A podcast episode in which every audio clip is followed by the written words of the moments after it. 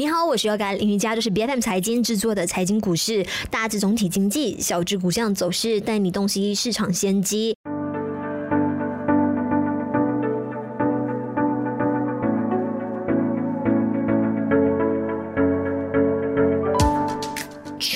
看到连续两个季度用户增长严重放缓之后呢，奈飞 Netflix 就一直在采取着啊经济的措施，希望说来增加收入。那他们在去年底的时候就推出了更加便宜，但是呢有广告支持的订阅选项啊，并且同时在五月份的时候呢就开始打击密码共享的这一件事。那个这个策略呢，其实也得到了非常大的一个效益。那目前呢，我们看到嗯订阅人数是翻了一倍，甚至每一天呢。可以达到将近十万人的，那么奈飞股价呢，也因为这样子上涨了大约有百分之十三。那至于 Disney 方面呢，旗下是拥有 Disney Plus、ESPN Plus 还有 Hulu 三家主要的流媒体。那自从上个季度起呢，我们看到说他们的订阅用户呢也开始呈现下滑了。但是接下来他们即将就要跟 Apple 一起跨界合作，即将引爆的这一次合作呢，诶，会不会成为他们下一个季度的亮点呢？今天在我们节目上，我们一起来探讨一下流媒体行业是不是正。是陷入了滞涨，那下一步他们应该要怎么做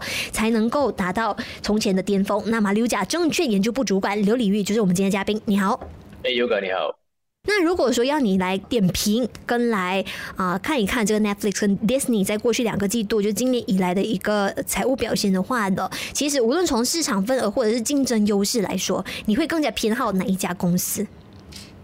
呃，其实我暂时来说，呃，他们两个有不同的这个。呃，竞争的这个表现，因为如果我们看呃 Netflix，通常都是以一个比较呃可能是 Gen X 的一个情况，就是说三十五到呃四十五到五十岁的那个情况的那那个那个 age profile 来去呃看看他们的这个呃戏，但是如果我们以一个 Disney 那个名字来说，就会比较偏向呃就是呃这个儿童的这个这个。这样子的一个 content making 的 process，所以我觉得两个有不同的这个竞争优势。那呃，可是在这上一个季度，就说这呃最 late 这 quarter 来说，Netflix 的这一个业绩会相对的好。呃，那 Disney 有一个有小小的下滑，那基本上这个呃 Disney 的这个用户也是有小小的下下跌，但是 Netflix 就算有这个 password 的这个 crack 的这一个 break 呃这个 crackdown 的这一个情况出现，但是他们的这一个 subscriber 还是不断的上升，呃，就算是他们有这个 paid 的 subscriber，就说他他要。诶，就算有广告，但是他们要 pay 的这个一个情况，这个 pay subscriber 也是在提着，所以我觉得在呃这样子的比较之下，我会比较呃看好 Netflix 的这个整体上的呃这个优势。我我觉得他们的这一个呃所有的这个呃 content making 的这个的 processes，他们都做的非常精准，就是说他们打的什么市场，我也我还有看过一个就是关于 Netflix 的这一个他们呃在。如果你 subscribe to 那个 Netflix 之后，你的每一个 poster card，就说那一个呃这一个所谓的你你要选择的这一个呃 media 你要看的东西，它每一个 poster 都是不同的，是因人而异的。就是说，就说你看看到的呃可能 A B C 的牌子 of 那个 movie，可能跟我看到 A B C 牌子就算是一样的这一个呃就是 con 一样的那个 title。但是他的那个他 poster 可能是不同，然后就是因为他呃知道那个 consumer 的这个 behavior，consumer 的这个 liking，所以他会用那 poster 来吸引你去看点入这一个呃这个戏，所以我觉得他也他有这个 data 去做，就是他们后面有个 big data team 去做到底，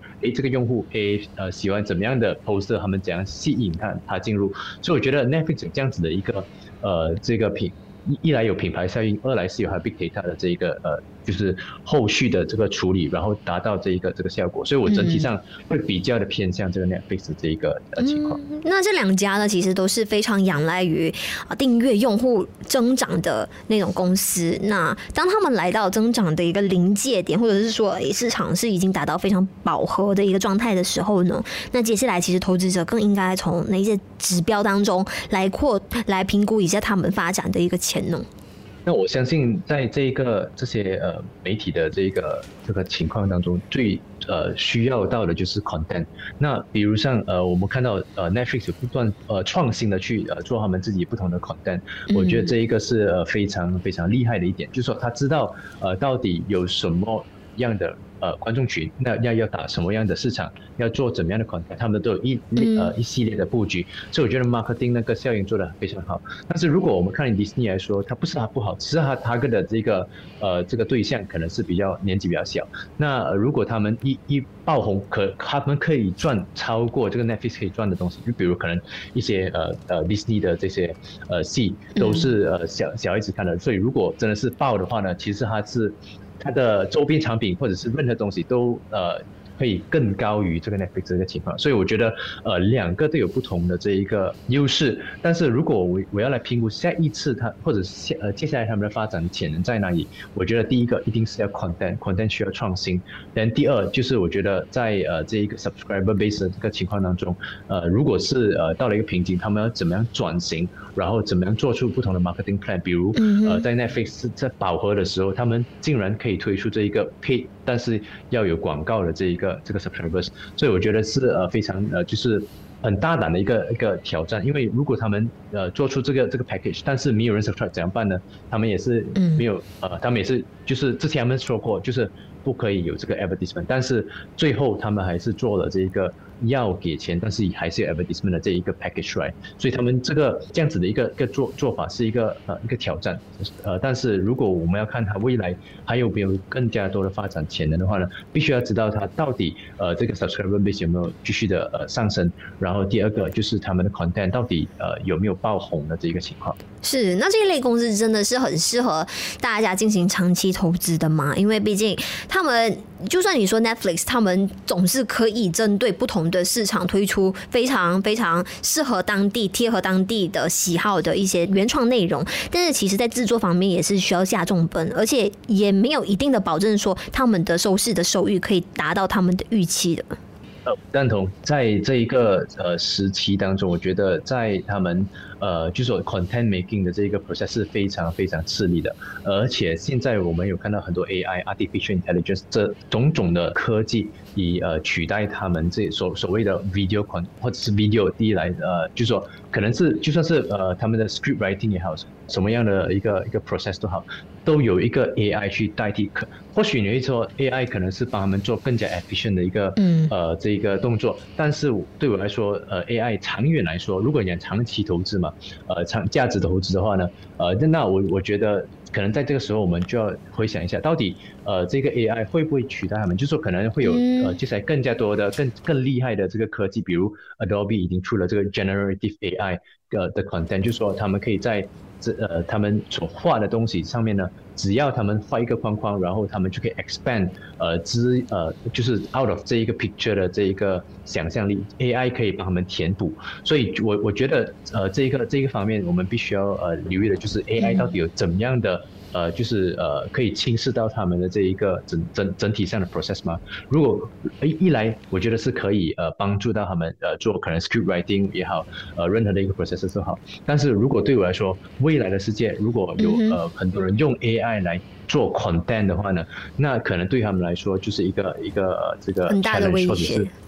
对很大的一个危机，所以我觉得在这个这个时刻来说，我不认为他们是值得我们去用价值投资或长期投资的方式去看待。我觉得他们的呃，对对，他们的 creativity 可能还是存在的，但是如果真的是有另外一个另外一家只是做 AI content 的呃的这个呃另外一间公司出来的话呢，我觉得可能对他们来说是一个威胁来的。是，那迪士尼方面呢，其实近期因为财报的这个呃结果不理想。哦，特别是现在他们的亏损依然是处于还在扩大的这个情况，所以大家的呃，就是也从股价上可以反映到说，大家其实对他们是不太有信心的。但是他们近期呢就有啊这个好消息出来，就是他们被苹果指定为 Vision Pro 影视内容的合作伙伴。虽然说是没有一个具体的细节出来，大家也不知道说是由哪个部门来产出这一些所谓的影视内容。但是我们可以知道的是呢，其实迪士尼目前当务之急呢是想要缩减开支。那大家也是觉得说，哎，这样子的话是由哪个部门来接手呢？其实你是否看好他们接下来的这一项跨界的投资还有合作？我对这一个 Vision Pro 也呃也是有呃比较期待的一个感觉。为什么这么说？是因为 Vision Pro 是呃第一个就是以三千呃四百九十九美金去卖的这个 headset，然后这个 headset。的 target 的 audience 可能也不一定是小孩子，但是呃可能是三十多岁到五十多岁的人。那呃，我觉得在这样的一个情况之下，可能他们就是要把转型到可以呃纳入这一个这个 age profile 的人的这一个这个方面。但是我们也不知道呃这个明年会有怎么样的一个销量。虽然说我们觉得呃这个 Apple 的这一个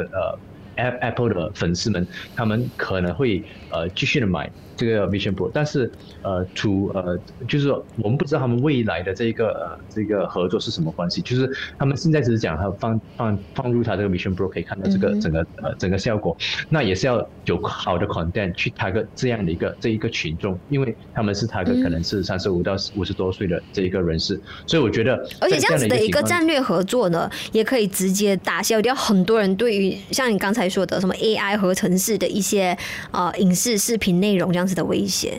对对对，所以我认为是在呃这一个呃整体上，呃，我觉得 Vision Pro 可以帮助迪士尼带来更大的效益。因为呃，他们可以他个直接的，就是大概可能这个三十五到五十岁的这个 H profile 的这个这个群体。嗯，是。但是其实现在外界的都开始给苹果公司出谋划策，说如果啊想要进一步在无论是内容上啊，还是他们的 Vision Pro 这个新品之间呢，跟迪士尼达成更强大的一个战略合作的话呢，其实苹果很有必要要直接收购迪士尼。那现在市场上有这样子的一个传闻，那你认为这样子的一个建议，在你目前看来是符合现实的？情况吗？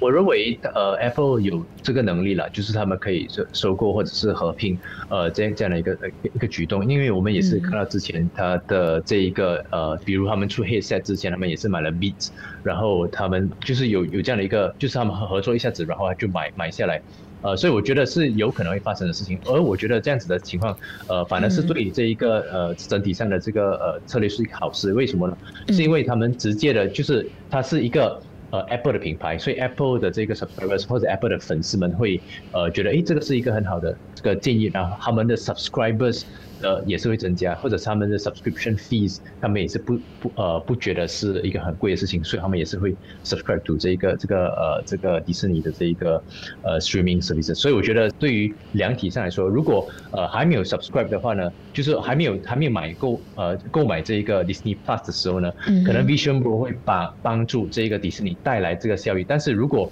它可以把这个迪士尼呃放呃就是购呃呃就是呃就是 acquire 了这个 Disney Disney Plus 之后呢，可能苹果的这个呃整体上的这一个 overall content 或者是 overall 的这一个 business 的这个 growth，它会有比较比较大的一个效应。嗯，是因为毕竟这一个是非常新型的一个技术，并不是我们所熟悉的 VR，而是所谓的 MR 一个混合式的现实的技术。那么大家的顾虑也就是说，哎，Disney 之前明明才刚解散元宇宙的部门不久，但是现在有了这么重大的一个合作跟宣布之后呢，哎，究竟在接下来会有什么样的一个内部的调整？那这个会不会就是也进一步的加剧他们的亏损的情况？那这一些都是我们接下来可以密切观察的。那今天给我们带来分析的。就有马六甲中券的研究部主管刘礼玉，感谢您的分享。财经股市是由 B F M 财经制作的股市分析节目，节目将在每逢星期一、五定期在我们的脸书专业 B F M 财经官网财经短麦同步上传新的作品。记得一定要点击关注我们各大社交媒体平台，并且订阅我们的 YouTube 频道。我们下一期再见。